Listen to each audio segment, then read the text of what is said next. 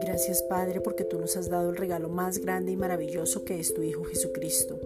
Él vino y rescató todo lo que se había perdido en la caída. Gálatas 4:4. A causa de Cristo somos una nueva creación, algo nunca visto, con una imagen y semejanza igual a la tuya. Romanos 8:29. El mismo ADN, la misma naturaleza, Ahora somos un espíritu que tenemos un alma y vivimos en un cuerpo.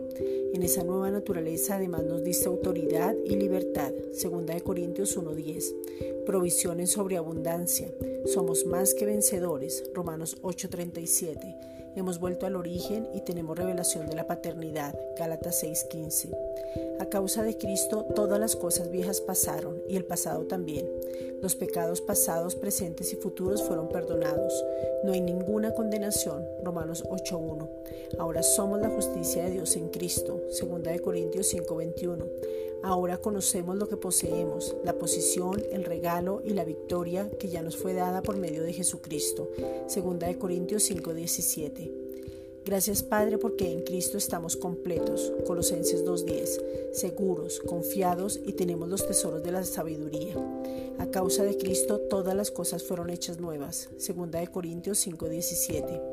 Ahora podemos caminar en lo sobrenatural. Caminar en lo sobrenatural es ver la grandeza de su majestad en todo tiempo y momento, ver lo maravilloso de su gracia, ver lo eterno, ver las manifestaciones fluyendo, ver el respaldo en todo porque hemos recibido la salvación. Juan 3:16.